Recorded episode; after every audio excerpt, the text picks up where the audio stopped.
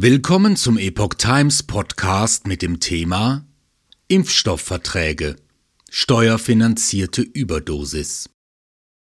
Eine Analyse von Lydia Röber vom 4. Januar 2023. Nachverhandlungen. Jetzt will die Regierung angesichts von Milliardenkosten die Impfstoffdeals auflösen. Über 150 Millionen Covid-Impfdosen drohen zu verfallen. Damit wandern gleichzeitig Milliarden an Steuergeldern in die Tonne. Aber kann die deutsche Regierung die vereinbarten Impfstoffverträge jetzt einfach aufheben? Davon offensichtlich unbeeindruckt verplant Bundesgesundheitsminister Karl Lauterbach derweil ein neues Covid-Budget für weitere mRNA-Einkäufe im Jahr 2023. Milliarden Steuergelder für Millionen verfallende Impfdosen. Nach Angaben des Bundesgesundheitsministeriums befanden sich am 19. Dezember rund 151 Millionen mRNA-Injektionsdosen im Zentrallager des Bundes. Davon allein 96 Millionen eingekaufte Dosen des deutschen Unternehmens BioNTech, wie die Welt berichtete. Damit nicht genug. Dies ist nur eine vorläufige Inventur, besser ein Höchststand. Denn schon jetzt ist klar, dass der Bestand weiter anwachsen wird.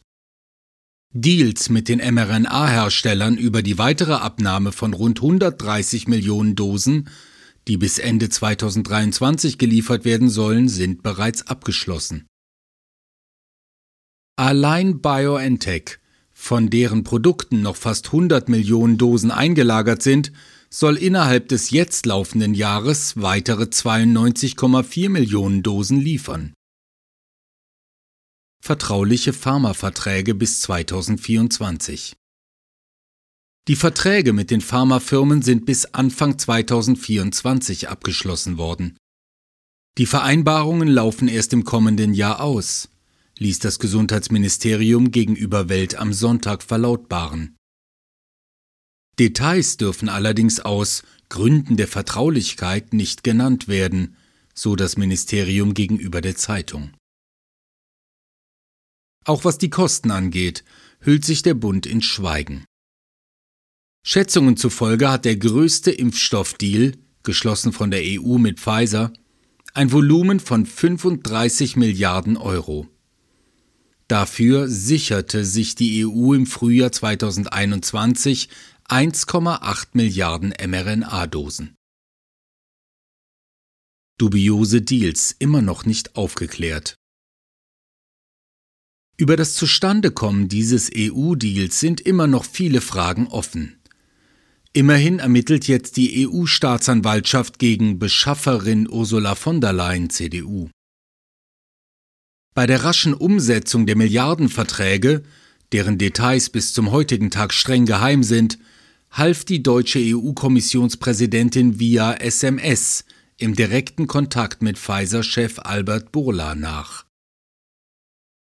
Im Rahmen dieser neuen Deals war dann auch der Preis pro BioNTech-Impfdosis von zuvor 15,50 Euro auf 19,50 Euro gestiegen. Frau von der Leyen weigert sich bis dato eisern, die Protokolle zu den Chats mit Bola offenzulegen. All das führte dazu, dass Pfizer BioNTech 2021 an die 37 Milliarden Dollar Umsatz meldete, die mRNA-Stoffe machten dabei bald die Hälfte der Verkaufserlöse des Pharma-Multis aus. Pfizer steht mittlerweile auf Platz 1 der umsatzstärksten Pharmakonzerne weltweit und korrigierte zudem kurz vorm Jahresende 2022 seine Gewinnerwartung weiter nach oben. Millionen Dosen Impfstoff bei nur 3000 Impfungen pro Tag. In Deutschland warten jetzt Impfstoffe im Milliardenwert auf Impfwillige oder wahlweise auf Vernichtung. Jedenfalls braucht es Platz und Kühlraum, denn die nächsten Käufe sind schon auf dem Weg. Und es sieht nicht danach aus, als ob diese noch hinreichend Abnehmer finden. Das offenbart bereits ein kurzer Blick auf das Impfdashboard des Robert Koch Instituts. Unter der Rubrik täglich verabreichte Impfdosen ist dort für den 2. Januar 2023 aufgeführt, dass an diesem Tag gerade einmal 3000 Impfdosen verabreicht wurden. Ein Vergleichswert an einem Tag vor circa einem Jahr klingt so.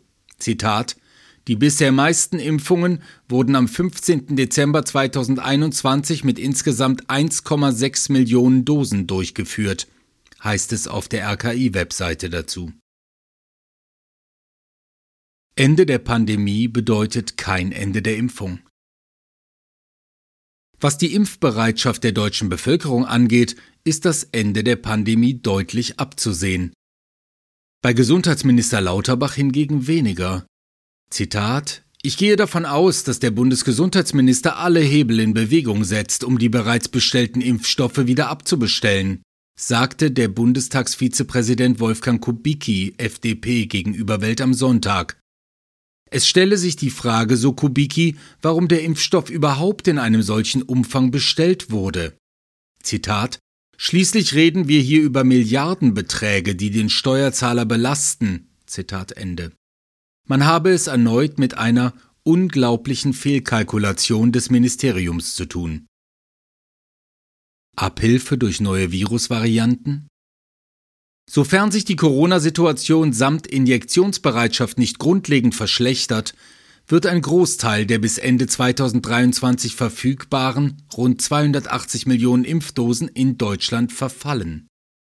Mutmaßlich könnte hier allenfalls eine neue Corona-Variante in Verbindung mit einer neuen Impfkampagne den Bedarf wieder ankurbeln und die mRNA-Hamsterkäufe im Nachhinein legitimieren. Aktuell richtet sich die Aufmerksamkeit auf eine neue Corona-Variante in den USA. Gerade erst wurde Variante XBB 1.5 bekannt. Experten gehen von einer hohen Ansteckung, aber nicht von schweren Verläufen aus. Die Interpretation von Herrn Lauterbach dazu auf Twitter, Zitat, diese jetzt in den USA stärker beobachtete Corona-Variante XBB 1.5 zeigt, dass immer noch neue gefährlichere Varianten kommen, nicht nur aus China. Variantenmonitoring bleibt wichtig und muss ausgebaut werden. Zitat Ende. Der Bundesgesundheitsminister forderte in einem weiteren Tweet, das müsse beobachtet werden. Nach Treu und Glauben Anpassung der Pharmaverträge. Ein Sprecher des deutschen Gesundheitsministeriums erklärte jetzt gegenüber der Welt, dass die Bundesregierung bezüglich Nachverhandlungen im Austausch mit der EU-Kommission und den Impfstoffherstellern stehe.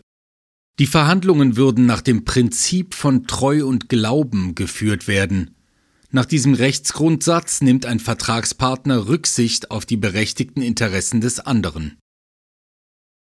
Nachverhandlungen um 10 Milliarden. Zeitnah, noch Anfang des Jahres, soll ein Treffen der EU-Gesundheitsminister und Vertretern der Pharmafirmen sowie der EU-Gesundheitskommissarin Stella Kyriakides, Demokratios Synagermos, stattfinden. Bei diesen Nachverhandlungen gehe es um etwa 10 Milliarden Euro.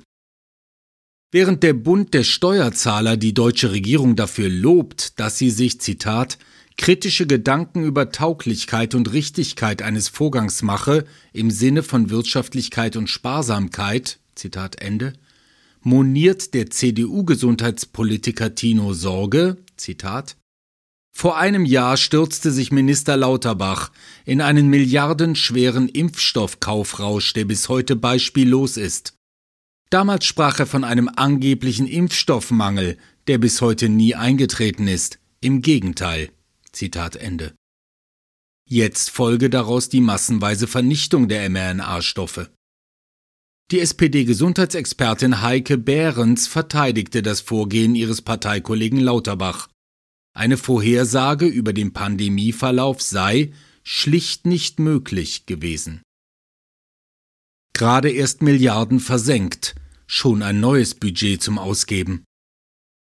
Gesundheitsminister Lauterbach hat derweil schon die nächsten Megabudgets in Planung.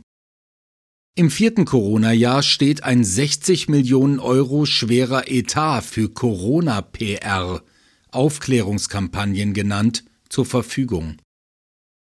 Zusätzlich darf der Minister im Jahr 2023 fast drei Milliarden Euro für neue Covid-19-Impfstoffe ausgeben, trotz der allein bis Ende 2022 fast 80 Millionen übrig gebliebenen Dosen. Auch in Anbetracht dieser Fakten geht Lauterbachs Ministerium immer noch davon aus, so Business Insider, dass auch 2023 die Notwendigkeit bestehe, Zitat, umfassend über die mit Corona verbundene Gesundheitsgefährdung zu informieren und sie dazu zu motivieren, die Impfangebote zu nutzen.